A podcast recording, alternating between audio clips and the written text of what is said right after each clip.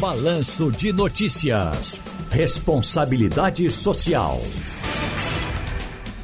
Hoje com Maria Esteves, coordenadora de projetos de meio ambiente do Instituto Etos. Vamos falar sobre a segunda edição da Conferência Brasileira de Mudança do Clima. O evento vai ser realizado em Natal, Rio Grande do Norte, por meio de uma parceria com academia, sociedade civil, movimentos sociais e também setor privado, é claro para discutir regionalmente caminhos para o futuro, visando a realização da COP30 no Brasil. Boa tarde, Marina. Boa tarde, Tiago. Boa tarde, ouvintes. Tudo bom? Tudo bem, graças a Deus. Preocupado com essa mudança climática porque tá na cara, só não vê quem não quer, né? Por exemplo, essa onda de calor que assola o Brasil, está chegando inclusive no Nordeste. No sertão pernambucano, essa semana, tivemos máximas de 39 graus. É preocupante. Não, de fato, né? Eu acho que a gente venceu a primeira etapa da questão da climática, né? Que é basicamente a comunicação, porque agora a, o esforço em convencer todo mundo que a mudança climática está aí e existe já está explícita, né? Então, de fato, a gente venceu essa primeira parte. Sobre a Conferência Brasileira de Mudança do Clima, ela vai acontecer agora, a segunda edição desse ano, mas estamos no quinto ano da realização da conferência. Vai acontecer agora, na próxima semana, entre os dias 4 e 6 na cidade de Natal, no Rio Grande do Norte. Nosso anfitrião de histórico, né, de todo esse tempo foi, de fato, o estado do Pernambuco e a cidade de Recife. E por conta da CBMC ter essa abordagem territorial ao longo de todas, enfim, todas as regiões do Brasil, todos os biomas, diferentes povos, comunidades, empresas, setores envolvidos, a gente tem uma abordagem itinerante. Então, basicamente, a CBMC ela acontece em diferentes territórios ao longo do ano e ao longo dos anos a gente também troca um pouco as regiões para endereçar os problemas climáticos em que cada, cada uma das regiões brasileiras experiencia, né? Questão de risco de eventos climáticos extremos, questões em relação ao combate ao desmatamento, como o setor privado pode estar adaptado e oferecer soluções nesse caminho do enfrentamento à crise climática, né? Seja com a redução de emissões, seja com é, ações de compensação ambiental e climáticas que tragam benefícios para a sociedade também para as diferentes populações. Então, assim, em linhas gerais, a CBMC vai tratar isso no próximo evento na, na semana que vem em Natal.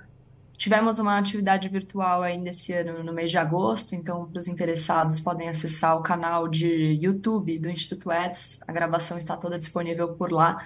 E a gente segue nesse esforço de mobilizar toda a sociedade em prol do endereçamento e do cumprimento dos objetivos acordados internacionalmente. Né? Então, como a gente pega esses acordos internacionais, esses compromissos variados e traduz para a realidade brasileira e para as realidades brasileiras, né? porque a gente tem que levar em consideração que as diferentes regiões uhum. enfrentam problemas distintos, né? E especialmente com a questão das desigualdades sociais também influencia como a gente endereça a questão climática nas diferentes regiões do Brasil. Então, essa, essa tríplice aliança entre ambiental, social e governança institucional, né, seja pública, seja privada, é parte fundamental para a gente cumprir com as metas climáticas brasileiras. Né?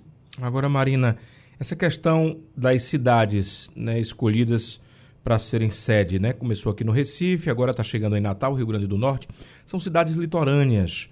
E as cidades litorâneas, elas se colocam ali num ranking de maior risco, exatamente, de questões ligadas a catástrofes climáticas, como, por exemplo, o avanço do mar. Isso tem relação com a escolha de vocês aqui pelo litoral nordestino? Sem dúvida, tem, tem sim, né? A gente costuma em capitais que a gente considera que tenham alto risco e vulnerabilidade às mudanças do clima, no caso da cidade de Recife, é notório já a questão dos efeitos da, dos eventos climáticos extremos, né? Inclusive, durante a conferência em 2019, o município de Recife lança o decreto de emergência climática, se preparando já para esse cenário futuro de aumento de temperatura e como a cidade iria se precaver em relação aos eventos climáticos extremos. Então, já condicionando ações junto à Defesa Civil, junto às prefeituras das cidades no seu entorno e junto ao Estado nessa questão do planejamento para adaptação aos eventos climáticos extremos e uma vez que eles aconteçam, né, como endereçar isso de uma maneira que seja socialmente responsável. Natal a mesma coisa, né? Todas as cidades litorâneas no Brasil vão passar por essa emergência, né? Santos também é uma cidade que a gente costuma conversar uhum. bastante a respeito por conta do porto e dos efeitos climáticos que o, o, né? litoral né? traz. É, Exato, é, mas não só as capitais litorâneas estão sujeitas aos eventos climáticos Perfeito. extremos, né? A gente entende que as diferentes regiões vão ter diferentes impactos. Então, é um pouco essa discussão que a gente traz para o território. Minha mãe, ela, quando criança, morava em Olinda, cidade aqui vizinha, irmã do Recife, né, região metropolitana, e ela até hoje conta que brincava muito na areia da praia. E há muitos anos Olinda não tem mais areia da praia, pelo menos num bom trecho da orla. Já construíram muralhas de pedra para segurar o avanço do mar. É um dos efeitos, né, Marina, dessa mudança climática que a gente enfrenta, e isso pode acontecer nas demais cidades litorâneas. Isso, isso. É, o avanço do nível do mar é realmente uma das questões centrais da, dos efeitos da mudança do clima, que estão condicionados a questões globais também, né? Então, se a gente aqui no nosso território estamos emitindo gases de efeito estufa, esses gases vão resultar no aumento de temperatura médio da Terra. Esse aumento de temperatura médio acaba por derreter geleiras e por mudar os fluxos de correntes marítimas. Então, se você esquenta alguma região do oceano, você muda todo o fluxo de correntes frias e quentes e com isso faz com que regiões que antes não experienciavam ondas, ciclones extratropicais ou mudanças assim na variação do nível do mar, seja em maré, seja a, a uma escala um pouco maior em relação à mudança do clima, passem a experienciar isso com maior frequência. Então, de fato, é possível correlacionar esse aumento do nível do mar ao estresse climático causado pela, pelo acúmulo de emissões de gases de efeito estufa. Então vamos repetir o convite né, e o serviço a respeito da segunda edição da Conferência Brasileira de Mudança do Clima. Por gentileza, Marina. Claro, claro. Esse ano estamos na nossa segunda edição. A primeira foi virtual, como eu comentei, em agosto, e a segunda vai acontecer agora na cidade de Natal, no Rio Grande do Norte, entre os dias 4 e 6 de outubro.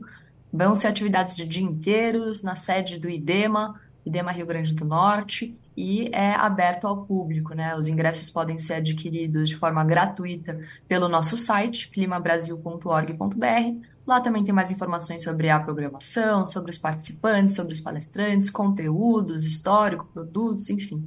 Entrem nesse site, climabrasil.org.br e tenham acesso a todo esse arcabouço de conteúdo de diversos especialistas, diversas regiões, diversos atores sobre a mudança do clima no Brasil. Vai ser um prazer encontrar com todo mundo na conferência na próxima semana. E Natal é uma cidade maravilhosa, belíssima, com muitos atrativos turísticos. Tenho certeza que todos vão adorar. Marina, muito obrigado e até a próxima. Eu que agradeço, Tiago. Até a próxima. Conversamos com Marina Esteves, coordenadora de projetos de meio ambiente do Instituto Etos. Falamos aqui sobre a segunda edição da Conferência Brasileira de Mudança do Clima, que vai acontecer em Natal, Rio Grande do Norte. Aproveitando aqui, falei Marina, lembrei da minha sobrinha Marina. É a minha sobrinha número 2, Marina Raposo Neves Batista, futura médica. Um beijo, Nina. Um beijo do titio padrinho para você.